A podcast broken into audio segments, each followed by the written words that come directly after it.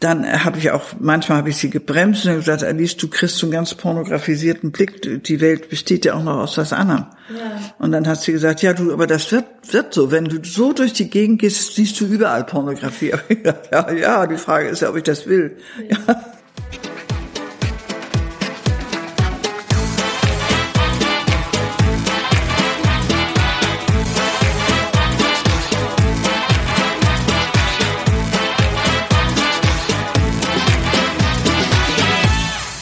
Hallo und willkommen zum Lieder Podcast. Ich bin Katrin Rönecke und ich möchte euch heute mitnehmen auf eine Zeitreise. Eine Zeitreise zurück in die 70er, 80er Jahre und zu einer feministischen Kampagne, die damals die Frauen und Männer der gesamten Bundesrepublik bewegt und teilweise auch gespalten hat. Es geht heute um die sogenannte Porno-Kampagne. Jetzt werdet ihr vielleicht denken, boah, ey, das ist echt ein alter Hut. Wir sind doch jetzt aufgeklärte und offene Menschen und außerdem ist unser Feminismus natürlich sexpositiv. Also warum sollten wir uns mit so einem Blödsinn beschäftigen? Nun, ich würde euch gern erzählen, wie ich dazu kam, mich mit der Porno-Kampagne und dieser Position gegen Pornografie, die viele Feministinnen damals eingenommen haben, zu beschäftigen und warum ich denke, dass diese Geschichte etwas ist, das wir heute vielleicht ein bisschen zu einfach sehen und zu selten würdigen, ähm, was Feministinnen damals überhaupt gemacht haben.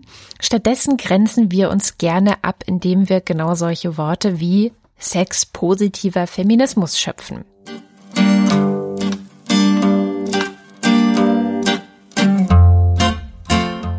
Mir persönlich ist das Thema im Rahmen meiner Recherchen zur Biografie von Beate Use aufgefallen. Beate Use, wie ihr sicherlich wisst, gilt als die Pionierin in Sachen Erotikversand und Sexshops. Sie hat ihr Unternehmen schon in den 1940er Jahren gestartet, ähm, damals noch als Versandhandel für Ehehygiene, so musste man das damals nennen. Denn so wie wir heute über Sex reden können und uns Dinge zum Beispiel einfach zum Spaß kaufen, so war das damals gar nicht möglich. Damals, also nach dem Zweiten Weltkrieg, musste Beate Use und mussten auch neben ihr noch hunderte andere Erotikversandfirmen mit dem Begriff der Unzucht vor Gericht kämpfen. Und auf keinen Fall durfte bei dem, was sie verkaufte und was sie machte, der Verdacht entstehen, dass zum Beispiel Kondome oder Bücher oder Aphrodisiaka, die sie alle angeboten hat, dass die zu irgendetwas anderem als dem ehelichen Glück zwischen Mann und Frau gedacht sein könnten.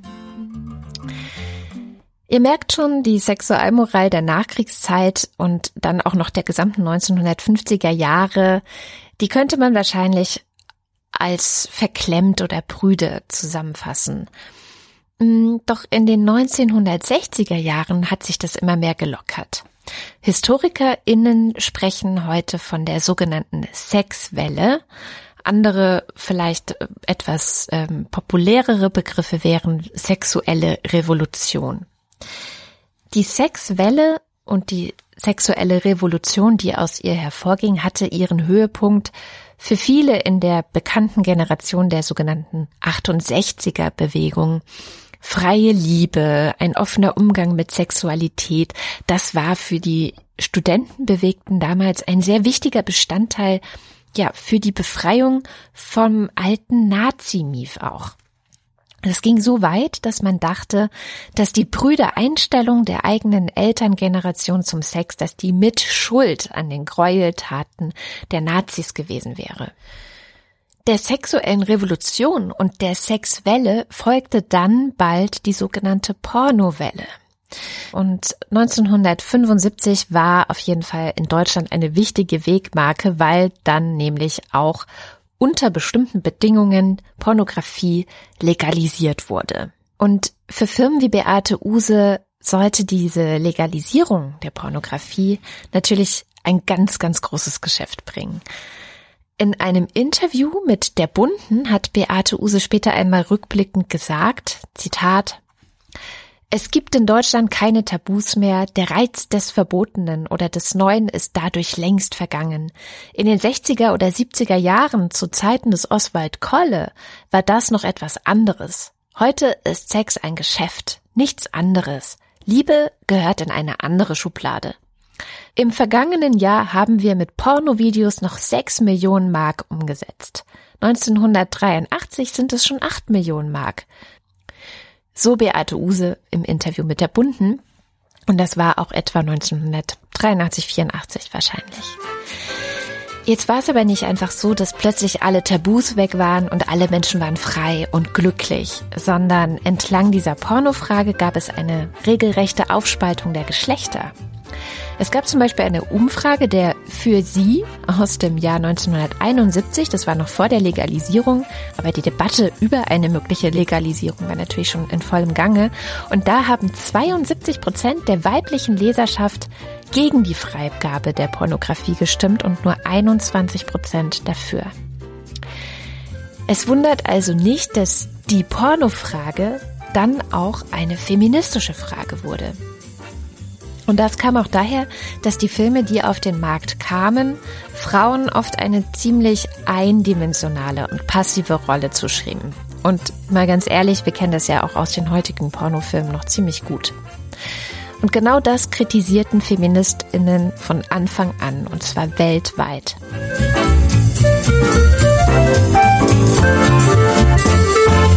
1975 wurde nicht nur die Pornografie in Deutschland legalisiert, sondern es gab dann auch einen Film, nämlich die Geschichte der O, der hier ins Kino kam.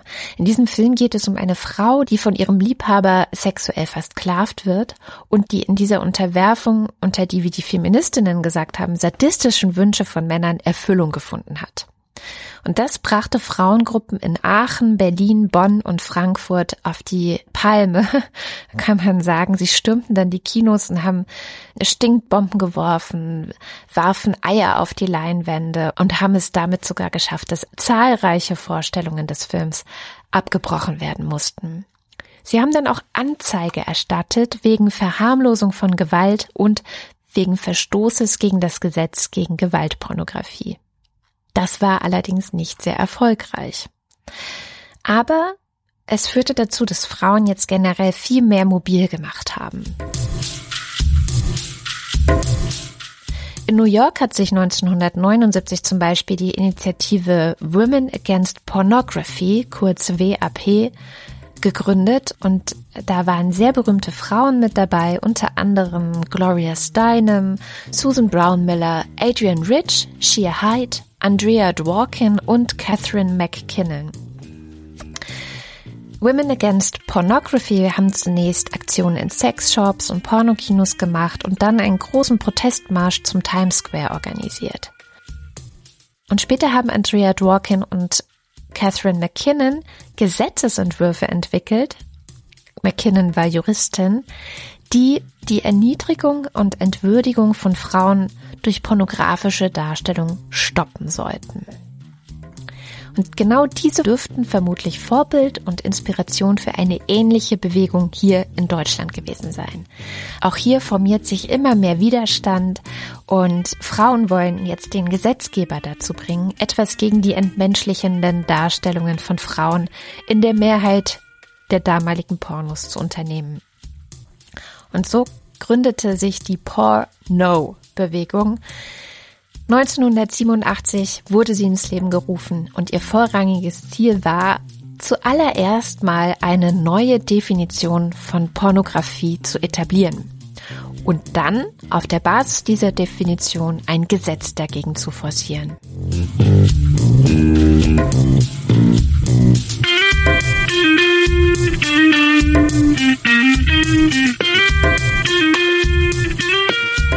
So viel vielleicht zum Hintergrund. Ich hoffe, ich habe euch jetzt nicht mit diesem ganzen Geschichtswissen erschlagen. Aber ich wollte das vorweg schicken, denn mit Lore Maria Peschel-Gutzeit, also der Frau, die diesen Gesetzesentwurf maßgeblich mitgeschneidert hat, habe ich genau darüber auch nochmal gesprochen. Was war eigentlich Idee hinter dem Gesetzesentwurf und was waren eigentlich die gesellschaftlichen Umstände, die zur Porno-Kampagne geführt haben? Und warum ging es schief und warum haben wir bis heute eigentlich kein Gesetz gegen Gewalt gegen Frauen in Pornografie. Ich habe Lore Maria Pesche-Gutzeit in ihrer Kanzlei in Berlin besucht. Und bevor wir in das Gespräch einsteigen, erzählt euch Holger noch mal kurz, wer diese Frau eigentlich ist. Lore Maria Peschel-Gutzeit wurde 1932 in Hamburg geboren. Ab 1951 studierte sie Rechtswissenschaften in Hamburg und Freiburg und arbeitete anschließend erst als Rechtsanwältin und ab 1960 als Richterin in Hamburg. Schon früh lagen ihre Schwerpunkte auf Familienrecht, Kinderrechten und auf der Gleichberechtigung von Frauen und Männern. Von 1977 bis 1981 war sie Vorsitzende des Deutschen Juristinnenbundes. 1981 trat sie in die SPD ein und 1984 wurde sie erste Senatspräsidentin am Oberlandesgericht in Hamburg. 1990 wurde sie mit ein klein wenig Verzögerung promoviert. Die Verzögerung kam auch daher, dass sie als alleinerziehende Mutter von drei Kindern all diese Dinge noch nebenher gewuppt hatte. Nach ihr benannt wurde die sogenannte Lex Peschel, nach ihr benannt wurde die sogenannte Lex Special, ein Gesetz, das es Beamten ermöglichte, aus familiären Gründen Teilzeit zu arbeiten oder Familienurlaub zu nehmen. Von 1991 bis 2001 war Lore Maria Peschel-Gutzeit Justizsenatorin in Hamburg, Berlin und zuletzt wieder in Hamburg. 2004 erhielt sie das Bundesverdienstkreuz und wurde Stadtälteste von Berlin. Im Rahmen der Porno-Kampagne wurde 1989 ein Sonderheft zum Thema Porno, Gesetz und Kampagne herausgegeben und das hatte ich bei unserem Gespräch mitgebracht. Schön, dass Sie das mitgebracht haben. Ich habe natürlich, ich habe die Streit seit äh, sie gegründet ist, also seit den 70er Jahren, aber alles in Hamburg, da habe ich meinen Hauptwohnsitz. Ich habe hier gar nicht so viel Platz und ich dachte, eigentlich hätte ich dafür nochmal das Pornoheft ziehen müssen. Jetzt haben sie es mitgebracht und da bin ich auf da unten. Und da sage ich etwas, ja, also die Frage, halten Sie es für richtig, gegen die Pornografie etwas zu tun und befürworten Sie das Gesetz? Das ist ja genau unser Thema. Und da haben Sie alle, haben wir damals alle möglichen Menschen zu fassen gekriegt, die etwas dazu gesagt haben. Und das waren ja ganz prominente Leute. Die AnhängerInnen dieser Kampagne betonten, dass es ihnen nur um verharmlosende oder verherrlichende, deutlich erniedrigende sexuelle Darstellung von Frauen oder Mädchen in Bildern und oder Worten ging. Die eines oder mehrere der folgenden Elemente enthält und dann wird gesagt, was entweder oder ent oder wieder dort gemeint sein kann. Entweder die als Sexualobjekt dargestellten Frauen genießen Erniedrigung, genießen Erniedrigung, Verletzung oder Schmerz. Also das sind die, die ganze Sadomaso-Ecke. Zweitens, die als Sexualobjekt dargestellte Frauen werden vergewaltigt, vaginal, anal, anal oder oral. Drittens, die als Sexualobjekte dargestellte Frauenmädchen werden von Tieren oder Gegenständen penetriert. Viertens, die als Sexualobjekte dargestellten Frauen ist immer derselbe Eingang, sind gefesselt, geschlagen, verletzt, misshandelt, zerstückelt oder auf andere Weise Opfer von Zwang. Ja, das haben wir damals gesagt, das umfasst mehr oder weniger alles, was man da finden kann auf dieser Wiese. Und nur wenn eines oder mehrere dieser Kriterien zutreffen sollte, würde das Werk überhaupt unter ihre Definition fallen und nur dann sollte der Gesetzesvorschlag überhaupt greifen. Es ging also gar nicht darum, all das zu verbieten, was wir heute gemeinhin als Pornografie bezeichnen würden, sondern es ging Frauen damals darum, Frauen zu schützen.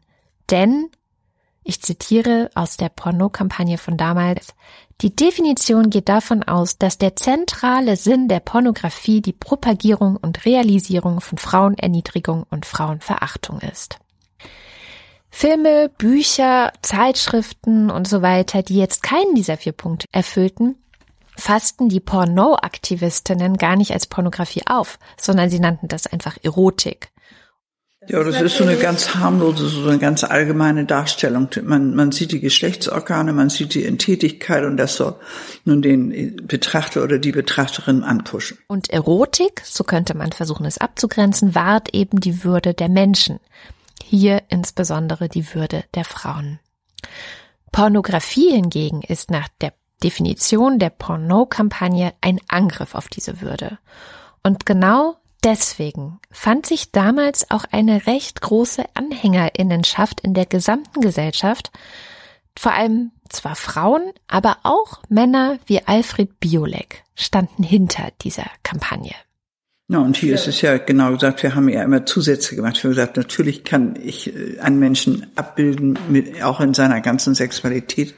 Das kann harmlos sein, das kann aber eben auch sehr wenig harmlos sein.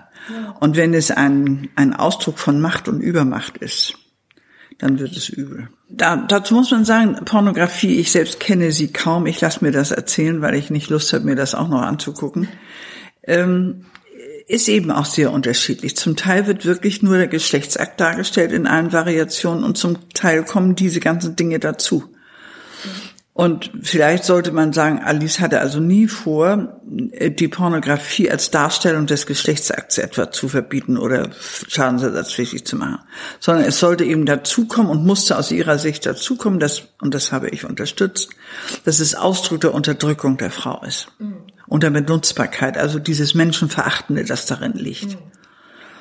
Aber das hat man natürlich lieber nicht mitgesagt, denn es ist ja viel witziger zu sagen, jetzt verbietet Alice auch noch den Geschlechtsakt so ungefähr, als dass man sagt, ja, ja, sie bleibt auf ihrer Linie, sie will, dass die Frauen von Unterdrückung und von Macht, von Übermacht befreit werden. Vor der Legalisierung der Pornografie in Deutschland gab es natürlich auch schon eine Definition durch den Gesetzgeber. Was ist denn überhaupt Pornografie? Ja, muss ja auch definiert sein, was soll denn bestraft werden? Genau. Und genau die habe ich nochmal rausgesucht, also ähm, von 1974. Grobe Darstellungen des Sexuellen, die in einer den Sexualtrieb aufstachelnden Weise den Menschen zum bloßen, auswechselbaren Objekt geschlechtlicher Begierde degradieren. Diese Darstellungen bleiben ohne Sinnzusammenhang mit anderen Lebensäußerungen und nehmen spurenhafte gedankliche Inhalte lediglich zum Vorwand für provozierende Sexualität. Und da spricht natürlich diese ganz alte äh, Idee von Unzucht, mit der ich mich jetzt auch im Zusammenhang natürlich mit Beate Use sehr viel befasst habe, ähm, springt mir dann so ins Auge, dass ich denke, das ist ja, ja also, auch so ungenau, ne? so, so unterstellend. Ja, und deswegen und kriegt man das natürlich auch ganz schwer in den Griff. Ja. Denn da sind, die Juristen nennen das ja unbestimmte Rechtsbegriffe drin und die müssen ausgelegt werden und, und da gibt es natürlich eine lange Rechtsprechung dazu, zu diesen Paragraphen aus dem Strafrecht. Ja. Wir haben auch mit denen damals angefangen und haben gesagt, na ja gut, wie geht denn das Gesetz überhaupt damit um? Und dann fängt man mit dem Strafrecht an, weil, weil ja bekannt ist, ganz schlimme Dinge werden bestraft und darum wurden ja damals auch in den 70er Jahren Pornohefte und alles unter der Ladentheke gehandelt, weil, weil die, auch die Händler wussten, damit kommen sie im Ernstfall nicht durch. Also musste man da ansetzen. Und dann haben wir uns damit auseinandergesetzt und haben gesagt, ja, das trifft es zum Teil, aber wirklich nur zum Teil. Und diese ganze menschenverachtende Unterdrückung, die, äh, die erscheint eigentlich mir nur so am Horizont. Mm. Das ist nicht das Ziel dieses Paragraphen, sondern das Ziel des Strafrechtsparagraphen ist, wie Sie richtig sagen, Wahrung von Sitte und Anstand. Genau. Was halt ein sehr amorpher ja. Begriff ist, der. Ja. Naja, das sind alles, auch die sind natürlich amorphe ja. Begriffe. Ne? ähm, welche, welche, also es ist klar, Sie hatten diese Definition im Auge. Wie kam es dann zu der Idee zu sagen, wir machen unseren eigenen Gesetzesentwurf? Also da muss ich jetzt etwas vorsichtig sein, weil ich ganz genau die Dinge nicht mehr in Erinnerung habe. Das ist einfach ja schon ein bisschen länger hier und wir haben auch vieles anderes seither gemacht. Aber der Ausgangspunkt war nach meiner Erinnerung, dass wir eben den Eindruck hatten, erstens die Pornografie nimmt zu, an jeder Ecke und Kante kann man inzwischen auch diese ganzen furchtbaren Blätter offen herumliegen sehen. Das ist keine Bückware mehr, sondern es wird überall offen gehandelt. Mhm. Das war das eine. Und das andere war, dass wir den dringenden Eindruck hatten, dass die strafrechtliche Verfolgung im Grunde genommen ganz minimal zugreift. Und dann haben wir zusammengesessen, Alice und ich und noch eine befreundete Anwältin aus Hamburg und haben gesagt, na ja, das ist auch die Frage, woran haben wir denn eigentlich ein Interesse, wir Frauen? Wir haben vielleicht auch ein Interesse daran, dass solche Pornohersteller, die so grob verstoßen gegen Sitte und Anstand, dass die bestraft werden. Gut, das kann sein. Aber unser Interesse ist eigentlich ein ganz anderes. Wir möchten verhindern, dass solche Leute solche Produkte so offen in den Markt bringen. Und wo trifft man solche Produzenten doch nicht, indem man ihnen einen Strafbefehl schickt mit 50 Tagessätzen, sondern indem man sie schadensersatzpflichtig macht. Mhm. Das war unser Ausgangspunkt. Und schadensersatzpflichtig macht man sie im Zivilrecht. Ja. Da brauchten wir also einen Tatbestand einer unerlaubten Handlung, gegen den sie verstoßen Und wenn sie dagegen verstoßen, schuldhaft, dann schulden sie Schadensersatz. Das war die Idee, die ist ja auch immer noch richtig. Ganz schwierig ist es allerdings, und das haben wir letzten Endes auch nicht überwinden können, diese Schwierigkeit. Äh, wir haben ja gesprochen für die Gruppe von Frauen. Ja. Also eine gesellschaftliche Gruppe, nämlich die Frauen. Mhm. Erstens, wer legitimiert uns dazu? Und zweitens, es gibt in Deutschland keine sogenannte Verbandsklage oder Gruppenklage, also eine anonyme Masse Mensch, die sich gegen etwas wehrt. Sondern es müssen immer konkrete Menschen sein. Na, da hätten wir natürlich, und das haben wir uns auch überlegt, abgebildete Frauen fragen können. Wie ist es denn dazu gekommen und, und hast du das gewollt und würdest du denn auch klagen oder so etwas? Aber Sie können sich gut vorstellen, wie das ausgegangen ist. Also es hat einfach juristische Hürden, weil wir damals, und wir haben sie ja bis heute nicht wirklich, eben diese, diese Stellvertreterklage nicht haben im deutschen Recht. Ja. Das wussten wir natürlich, wir Juristinnen wussten das, aber manches muss man ja auch mal versuchen, wohl wissen, dass es im Augenblick noch nicht durchgehen kann. Aber man muss ja wieder den Stachel löcken und sagen, also dieses wirklich mal jetzt ein Gebiet, was sich dafür eignet, darüber nachzudenken, ob wir nicht so eine Gruppenklage mal einführen sollten. Nun können Sie sich aber wieder vorstellen, wie schwerfällig in den 80er Jahren ein Gesetzgeber war. Wir haben es versucht mit dieser Anhörung in der SPD-Fraktion, die waren auch aufgeschlossen, kann man nicht anders sagen. Aber haben uns auch gesagt, die nächste Wahl steht bevor und das kriegen wir in dieser schon gar nicht durch, in dieser Wahlperiode. Und wie die nächste zusammengesetzt ist, das wissen wir erst, wenn die Wahl durch ist. Dann haben Alice und ich nochmal zusammengesessen und ich habe ihr gesagt, man kann ja mal etwas verlangen, von dem man weiß, es geht nach geltendem Recht nicht. Das, manchmal muss man das, damit überhaupt sich was bewegt. Aber hier sind die Hürden einfach sehr groß, weil diese Verbandsklagen, die fordern ja viele an vielen Ecken. Das ging immer los mit den ganzen Umweltschützern. Die wollten ja auch für die Welt beglücken, wollten für alle klagen. Das ging eben auch nicht. Also da hat man dann so einen massenhaften Protest gegen sich. Und da haben wir gesagt, das wissen wir nicht, ob das der Sache wirklich nützt. Mhm. Das muss man ja manchmal, muss man auch überlegen. Die Kampagne ist trotzdem richtig. Die Voraussetzungen, um daraus eine Schadensersatzklage zu machen, sind aber einfach im Augenblick nicht da. Mm. Ja, verstehe. Das heißt, der Gesetzentwurf war aber vielleicht als Teil der Kampagne, also dass man sagt, okay, wir versuchen hier ja. eine, ein Bewusstsein zu schaffen. Richtig, das ist ja eigentlich immer das Ziel, ja. wenn man so etwas auflegt, dass man sagt, ihr geht daran alle vorbei jeden Tag mm. Und merkt gar nicht mehr, was das für eine widerwärtige Herabsetzung der Gruppe Frauen ist. War das damals ähm, tatsächlich so stark? Also weil ich mm, es gab ja auf der ganzen Welt solche Bewegungen. Ja. Also es kam ja aus den USA so ein ja. bisschen auch und äh, in Österreich gab es sie, in Frankreich sind die Frauen auf die Straße, in Schweden. War das wirklich so allgegenwärtig, dass man das Gefühl hat, okay, explodiert gerade was? Ja und nein. Also es war natürlich vorher schon da und es war hinterher auch da. Mhm. Aber es nahm so Formen an, die wir nicht gewöhnt waren. Wie gesagt, von der Bückware rauf in die Kioske. An jeder Kioskwand hing eine nackte Frau nach der nächsten. Das stimmt. Und, und da haben wir gesagt, was ist hier bloß los in dieser äh, Nation? Hat die so einen Nachholbedarf? Muss sie sich von morgens bis abends stimulieren? Na, es gab ja einerseits diese Sexwelle, wo ja. eben die Illustrierten ganz stark angefangen haben, ja. nach der Prüderie sozusagen tatsächlich, ja. glaube ich, wirklich auch ein Stück weit Nachholbedarf, sich da zu informieren und auszuleben und sofort war natürlich die nackte Frau äh, überall oder die halbnackte Frau auf Stern und Jasmin und konkret und wie sie alle hießen. Und auch die sogenannten seriösen ja, Medien. Genau. Ich sehe den Stern heute. noch mit der, mit der Frau von hinten auf dem Fahrrad mit dem halbnackten Po. Ja. Also fasst sich doch jeder an den Kopf. Was ist das Aber denn? unter diese Definition von Pornografie würde das ja eigentlich nicht fallen, oder? Doch, ich denke schon. Ich ja? muss das nochmal eben nachlesen. Ich glaube, wir hatten ja so eine Sammel, so eine Auffangsituation. Mal eben gucken. Erniedrigung, nee. Penetriert werden sie auch nicht gefesselt, geschlagen, verletzt, misshandelt, zerstückelt oder auf andere Weise Opfer von Zwang und Gewalt.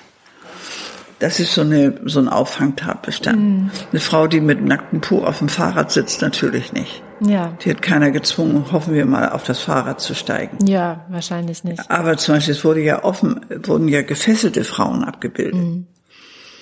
Da kann mir keiner sagen, dass die das ohne weiteres machen. Es sei denn, es gehört zum Liebesspiel oder bei Prostituierten zu dem, zu dem Angebot dazu. Das kann mhm. ja alles sein. Mhm. Das mögen die ja auch machen, wie sie wollen. Das geht uns ja nichts an.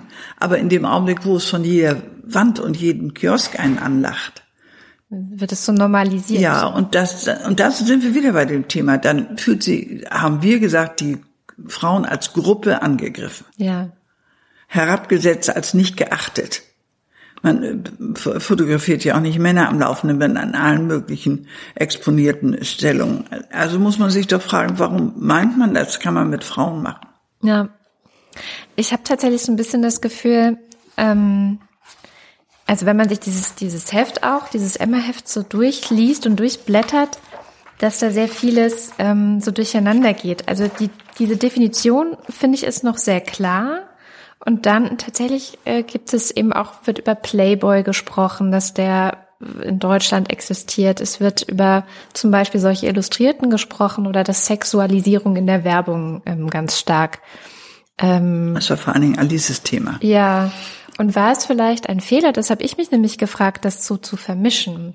Weil da, glaube ich, mit dieser sehr starken, klaren Definition, die ja wirklich Unterdrückung, Gewalt, ähm, Zwang beinhaltet. Ich glaube, da könnten sehr viele Frauen mitgehen, wohingegen es vielleicht als Brüde, nenne ich es jetzt mal, empfunden wurde, zu diese, diese einfach Nacktheit, mit Nacktheit. Ja, ich weiß, was Sie meinen. Ich glaube, wir werden auch mit einer, mit einer Beschränkung auf diese, ich sag mal, diese Zwangssituation, so will ich sie jetzt mal nennen. Mhm.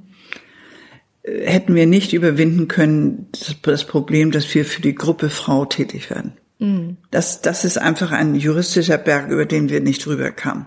Ja. Solange eine Verbands- oder Gruppenklage nicht zugelassen ist. Aber vielleicht wäre es für die gesellschaftliche Debatte. Ja, dazu sage ich jetzt gleich was. Also das ja. war eine Hürde, die uns bekannt war, mhm. von der wir auch meinen, wir kriegen sie nur geknackt, indem wir daran rütteln. Aber wohlwissend, das geht nicht auf den ersten Hieb. Mhm weil das eben auch vieles andere dann mitreißt. Dann kommen alle möglichen Verbände und die Kaninchenzüchtervereine und wollen, also das ist dann so eine Flut, die man nicht mehr aufhalten kann. Plötzlich kommen von allen Seiten Interessenvertreter, die behaupten, sie vertreten die Interessen aller Familien, nee, was denn, Kaninchenzüchter oder so etwas. Ja. Das ist wirklich ein schwieriges Werk. Wenn man Gruppenklagen zulassen würde, dann muss, müsste man von vornherein sehr einschränkend definieren, wer das überhaupt darf. Es muss im allgemeinen Interesse liegen und, und so weiter. Es müssen Dinge sein, die Sitte und Anstand verletzen und, und also etwas. Da haben wir wieder eine Reihe von unbestimmten Rechtsbegriffen, die ihrerseits ausgefüllt werden müssen. Also das ist schon wirklich eine schwierige Definition, aber ich weiß, was Sie meinen. Indem man die Werbung einbezieht, schafft man sich ganz mächtige Gegner. Mhm. Dahinter steckt einfach die Wirtschaft mit ihrem endlosen Kapital. Und die Werbung ist ihre Verkaufe.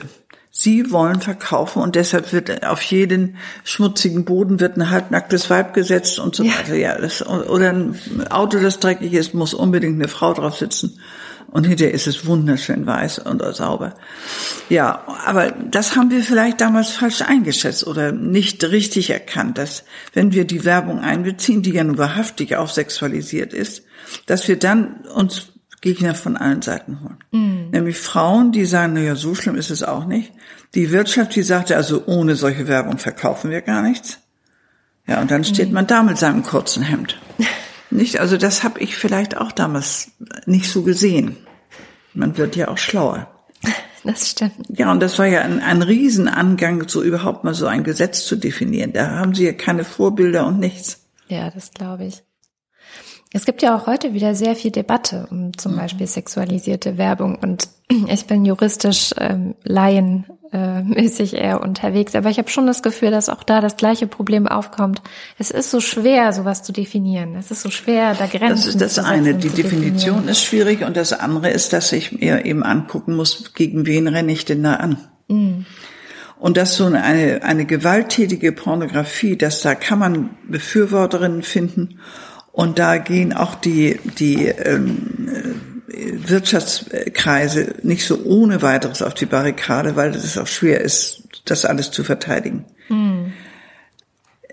Nur, wir, wie gesagt, den, die juristische Hürde konnten wir damals nicht nehmen. Hm. Natürlich ist es dann auch eine Frage der Definition. Was ist sexualisierte Gewalt? Was ist sexualisierte Werbung? Aber das würde man, meine ich, hinkriegen. Mhm. Sexualisiert heißt ja immer auch, dass eine Abwertung drin ist. Ja. Nicht, wenn ich da einfach nur ein vollbusiges Weib hinsetze, das grinst mich an, dann passiert ja noch nicht furchtbar viel. Aber wenn die nun diejenige ist, die schon wieder den Boden putzen muss, dann äh, gibt es ja so einen Klick. Mhm. Weil sie eine Frau ist und nur die Hälfte anhat, deswegen muss sie ihn auch noch putzen.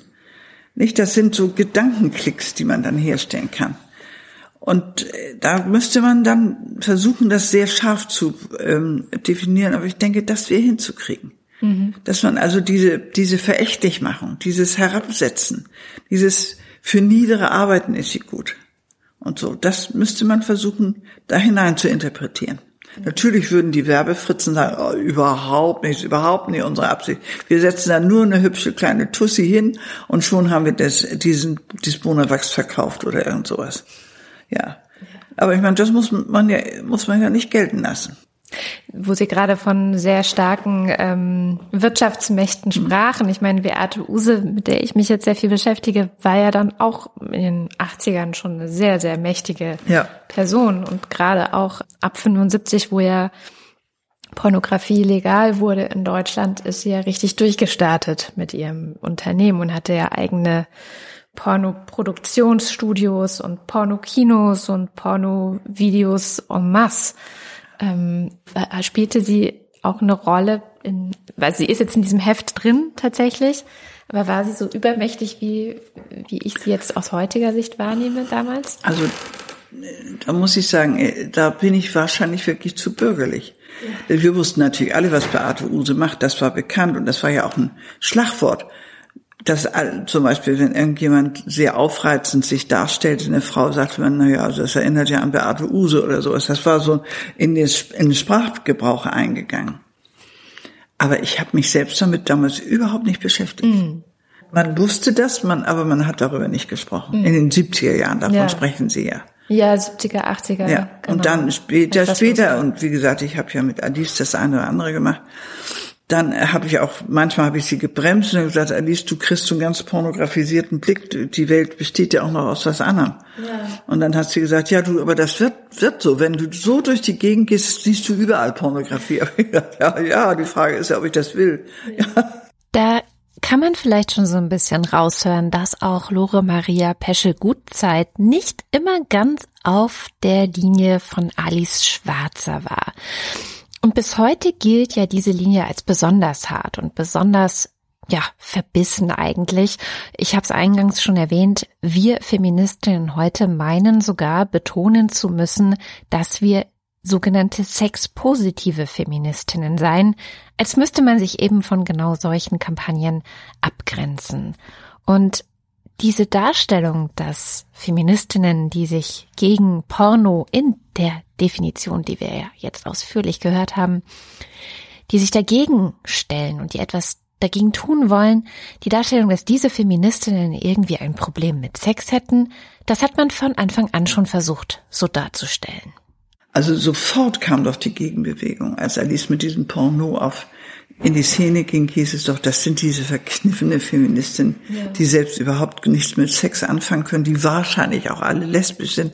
Also ja, ja, das kam sofort. Ja, ja. Und das hat uns auch die ganze Zeit begleitet. Und da konnte ich ja völlig entspannt bleiben und sagen, ja gut, das mögen Sie ja nur alles glauben. Ich war verheiratet, hatte drei Kinder, also in Gottes Namen. Ähm, aber also dieser Verdacht oder diese diese Herabsetzung, das müssen Frauen sein, die am Sex keine Lust haben. Mhm, genau. Das hat es damals ganz genauso gegeben. Nur das wussten Alice und ich und dann haben wir gesagt, so what? Ja. Also das spielte dann keine Rolle da. Nee, es hat uns überhaupt nicht beeindruckt. Ja.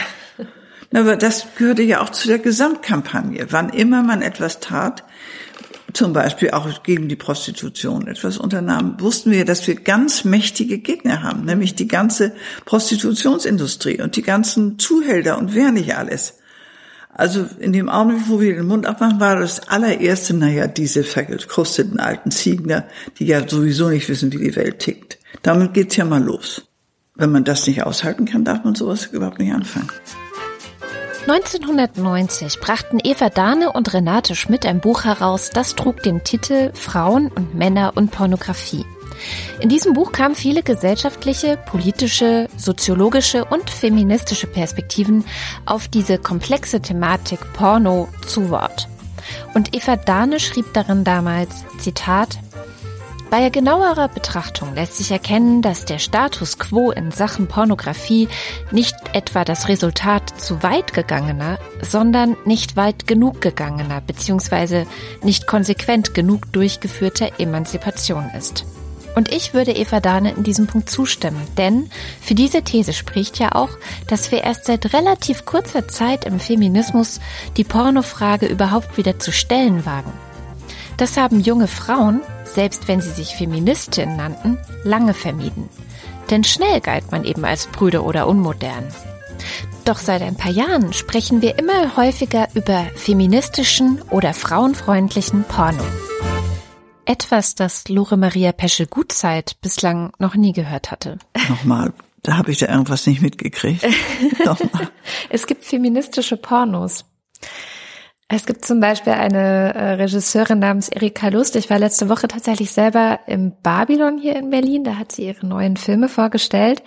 Und die sagt auch, ich mache Porno.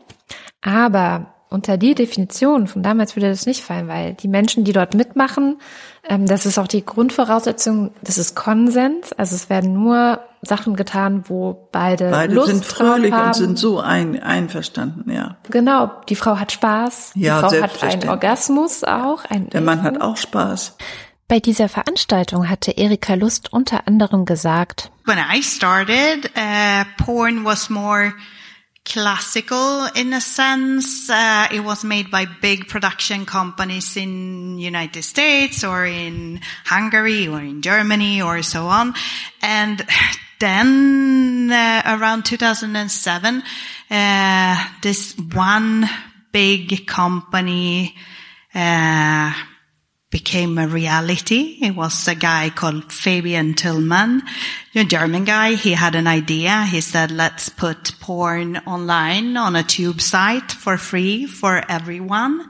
And then he, little by little, he created uh, this company that today is called Mind Geek. It's based in Montreal, Canada.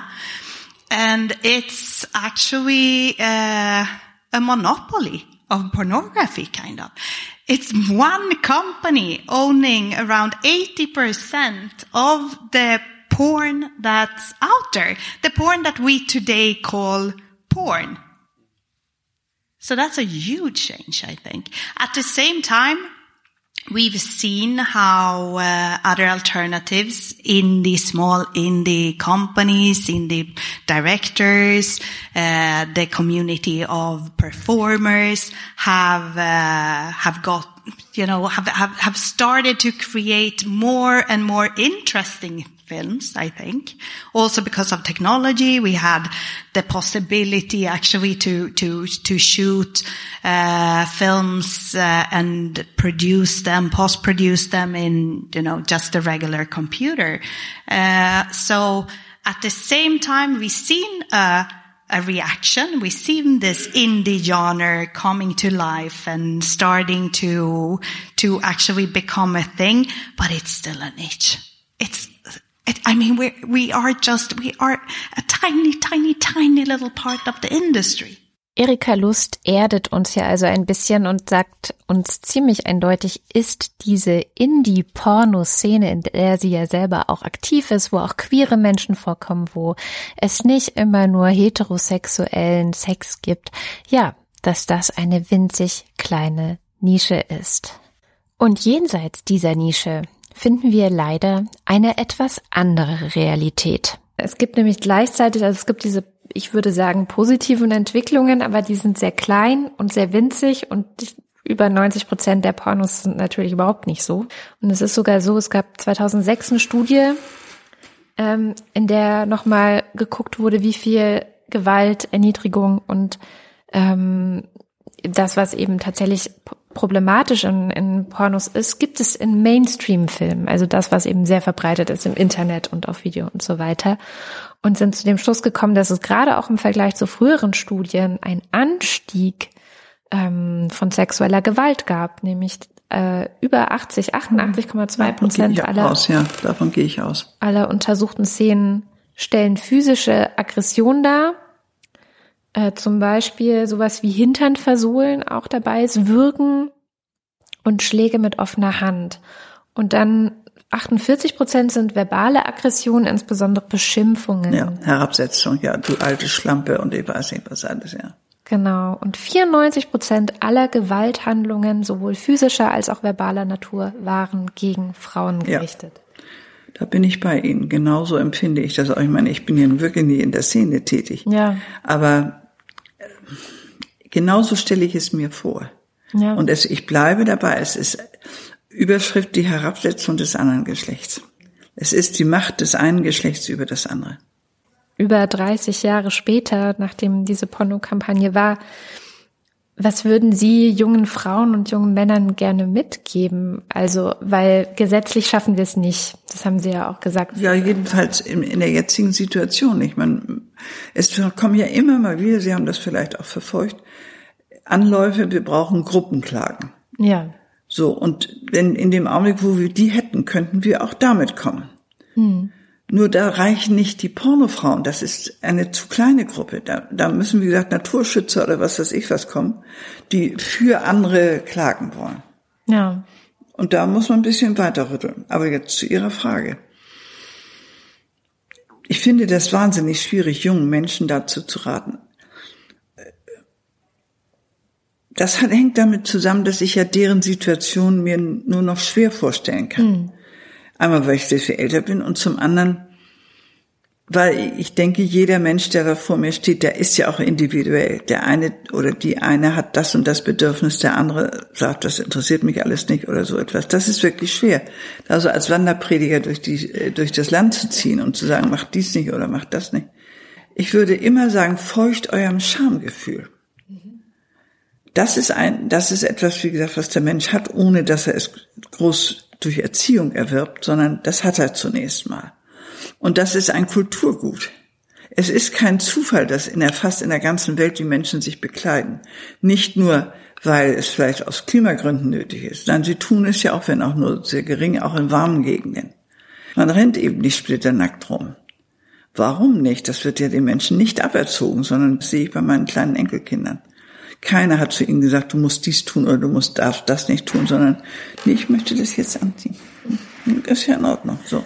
Und deshalb denke ich, ich würde jungen Menschen immer sagen, handelt nach dem, wie ihr es empfindet. Mhm. Und wenn ihr den Eindruck habt, hier, du selbst, du willst den, den anderen Menschen, in diesem Fall also die Frau herabsetzen, du willst Macht ausüben, dann geh mal mit dir selbst zu Kehr, was das wohl für ein Verhältnis zur Sexualität ist. Und der Frau würde ich immer sagen, lass dich darauf nicht ein, wenn du es nicht selbst willst. Das ist das Entscheidende. Was, was die beiden einverständlich machen, das geht uns alles überhaupt nichts an. Übrigens habe ich in meinem kleinen Büchlein Sex 100 Seiten, das bei Reklam erschienen ist, einige Tipps in Sachen Pornografie für euch aufgeschrieben. Darunter natürlich auch die Arbeit von Erika Lust und außerdem habe ich mir einige Filme der alternativen Pornoregisseurin Lucy Blush für dieses Büchlein reingezogen und auch für gut befunden und auch die unglaublich tolle Arbeit von Cindy Gallop, die mit Make Love Not Porn eine alternative Bewegung gegen Pornoklischees ins Leben gerufen hat, darf hier nicht unerwähnt bleiben. Außerdem gibt es seit zehn Jahren, seit 2009, den sogenannten Paul Yes Award. Das ist ein feministischer Filmpreis für frauenfreundliche Pornografie und auch da gibt es immer tolle, lustige und liebevolle Sexfilme zu entdecken. Und unter anderem steckt hinter diesem Award die ohnehin sehr großartige Laura Merritt, die ihr vielleicht von ihrem Buch Frauenkörper neu gesehen kennen könntet noch so ein feministischer Klassiker, den ihr auf jeden Fall auch auf eure Wunschliste packen könnt. Und nichtsdestotrotz, und das möchte ich auch nicht kleinreden, gibt es natürlich Unterschiede und Streit innerhalb verschiedener feministischer Strömungen in Bezug auf Pornografie und auch Sexarbeit. Viele Feministinnen glauben, dass beides immer und eindeutig mit einer Unterdrückung und sexuellen Ausbeutung der Frau einhergeht. Das sehe ich persönlich anders. Ich habe erstens Pornos kennengelernt, aber auch Sexarbeiterinnen kennengelernt, denen Konsens, Vielfalt und ethische Arbeitsbedingungen nicht nur wichtig sind, sondern die sich in einem feministischen Kampf auch dafür einsetzen und dafür kämpfen, dass diese für alle Menschen in der Pornoindustrie und in der Sexarbeit umgesetzt werden. Und ich persönlich stehe an der Seite dieser Menschen.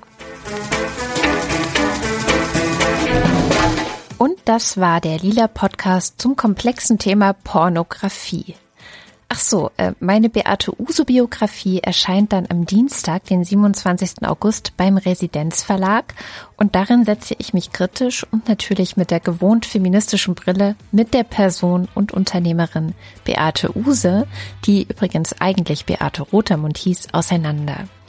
Besonders viel feministische Energie ist dabei tatsächlich in das Kapitel über die Pornowelle geflossen. Falls ihr Lust habt, könnt ihr dort also gerne weiterlesen. Ich würde mich natürlich freuen. Nächste Woche kommt dann Barbara mit einer Wiederholung ihrer Menstruationssendung und ab September, wir haben es letzte Woche schon angekündigt, werden wir den Lila Podcast wieder alle zwei Wochen für euch produzieren. Wir haben nämlich gemerkt, dass wir an unsere Grenzen stoßen und gleichzeitig haben wir es in dem letzten Jahr nicht geschafft, die Honorare für alle Beteiligten auf die Summe zu bringen, die wir bei Haus 1 als Mindeststandard haben.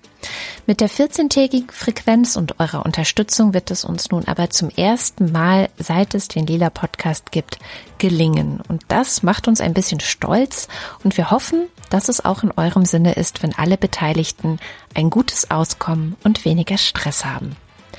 Mein Name ist Katrin Rönecke. Wir hören uns bald wieder. Bis dahin.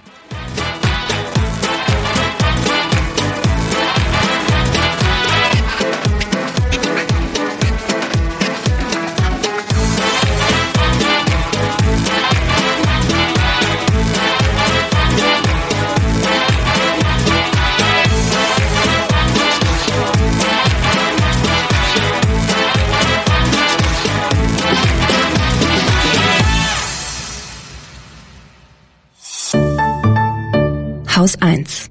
Wir machen Podcasts.